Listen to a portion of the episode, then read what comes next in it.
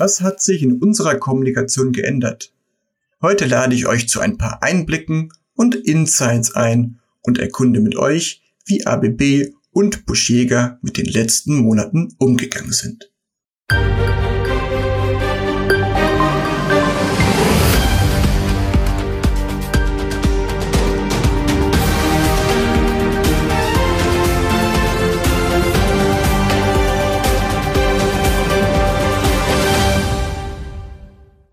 Um einen sehr guten Einblick zu bekommen, habe ich heute einen Profi aus dem Bereich Marketing und Kommunikation eingeladen, Anna Maria Müller. Sie ist Marketing Communication Specialist bei ABB. Hallo Anna Maria. Hallo Florian. Eine unserer letzten Bonusfolgen hatte im Titel das Wort Digitalisierung und gab konkrete Tipps, wie wir den neuen Alltag digitaler umgesetzt bekommen. Was vielen von uns sicherlich am meisten in Erinnerung geblieben ist, war die kurzfristige Absage der Light Building Messe in Frankfurt. Anna Maria, sowas kann man ja nicht einfach digitalisieren, oder? Natürlich lässt sich so eine Messe wie die Light Building nicht ohne weiteres eins zu eins digitalisieren, aber es gibt schon seit einigen Jahren digitale Messen, die nun in Zeiten der Krise auch immer weiter in den Vordergrund gerückt sind. In unserem Fall war es so, dass wir uns ähm, unter anderem bei einer Messe beteiligt haben, die von Voltimum ausgerichtet wurde. Da hatten wir so Pi mal Daumen knapp 10.000 Besucher.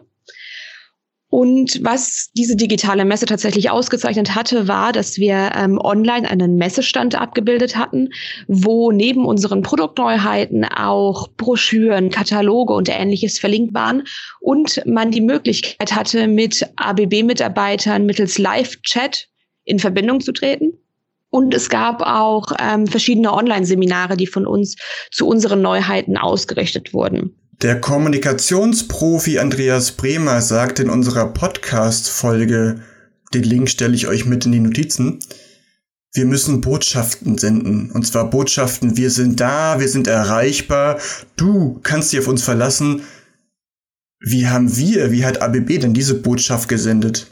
Wir hatten tatsächlich ähm, verschiedene Möglichkeiten, die wir auch umgesetzt haben entsprechend. Wir haben unter anderem Online-Seminare gegeben zu unseren neuen Produkten und Lösungen, die wir eben dieses Jahr launchen. Des Weiteren haben wir uns eben noch mit verschiedenen äh, neueren Möglichkeiten der Kontaktaufnahme mit Kunden auseinandergesetzt.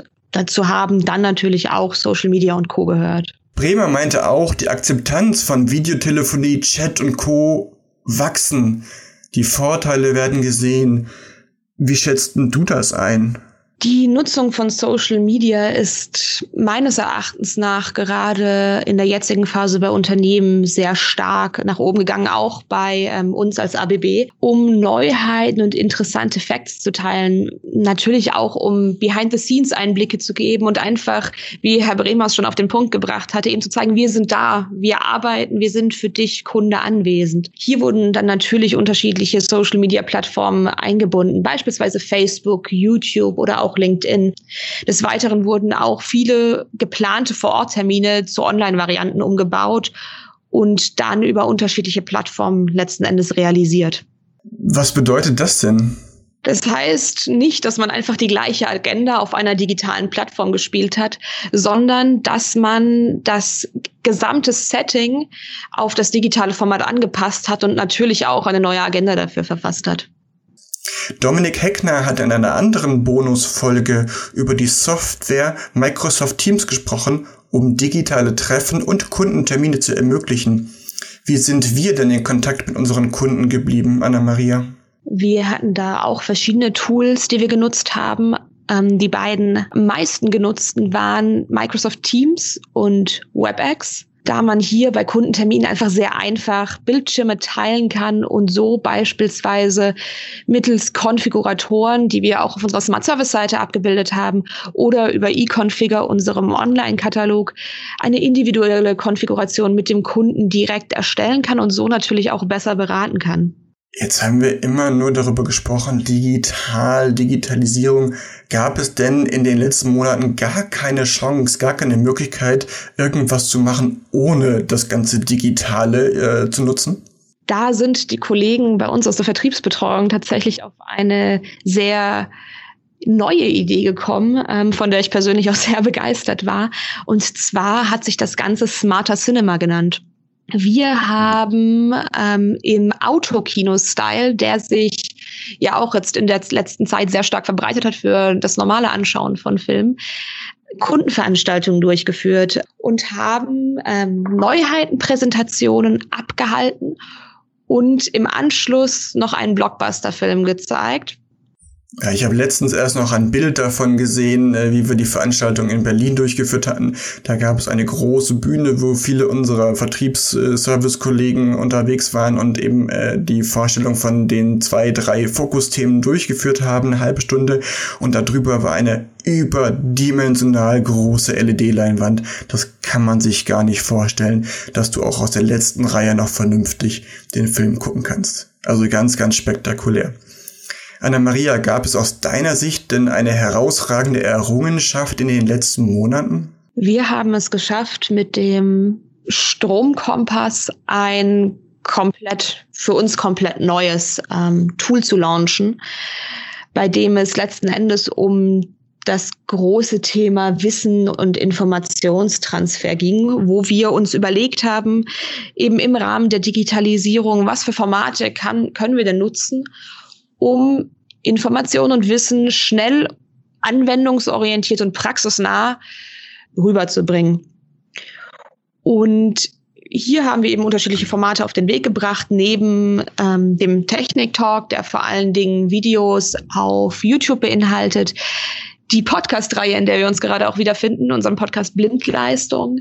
Wir haben Druckschriften auf den Weg gebracht, die sich Elektrospicker nennen, die sich mit Fakten und Tipps auseinandersetzen. Genau, und es waren eben nur eine von so vielen, von vielen Teilformaten, die wir letzten Endes mit dem Stromkompass realisieren konnten, der auch großen Anklang findet ähm, nach jetzigem Stand. Jetzt habe ich unseren Zuhörern ja Insights versprochen. Von daher die Frage, warum heißt denn das Stromkompass?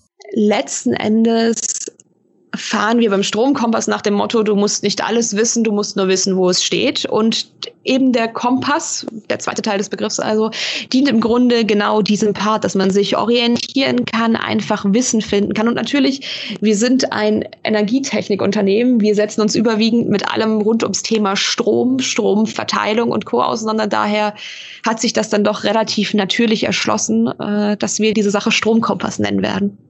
Das heißt also, unter dem Denkmantel Stromkompass befinden sich die Formate, die du aufgelistet hast. Technik Talk auf YouTube, hier unseren Podcast Blindleistung auf den Plattformen, auf denen ihr das gerade hört, äh, und der Elektrospicker, in dem wir kurz und knapp aktuelle Fragestellungen schriftlich beantworten.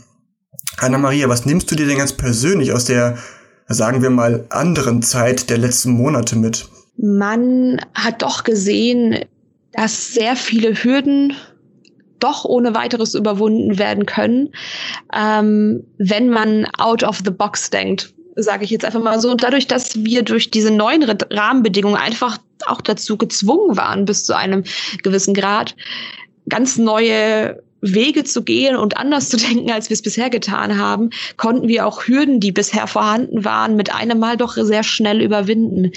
Dann natürlich das, das ganz große Thema Zusammenarbeit. Wir sind im Grunde innerhalb von anderthalb Wochen von regulärer Arbeit ins Homeoffice gegangen und trotz allem hatten wir es am Ende geschafft, sehr schnell unsere Zusammenarbeit eben auf digitale Wege zu verlagern. Man ist bis zu einem gewissen Grad sogar trotz Distanz näher aneinander rangerückt, einfach weil man dann doch auf Videoweg ähm, sehr viel mehr einfach sich verbunden hat.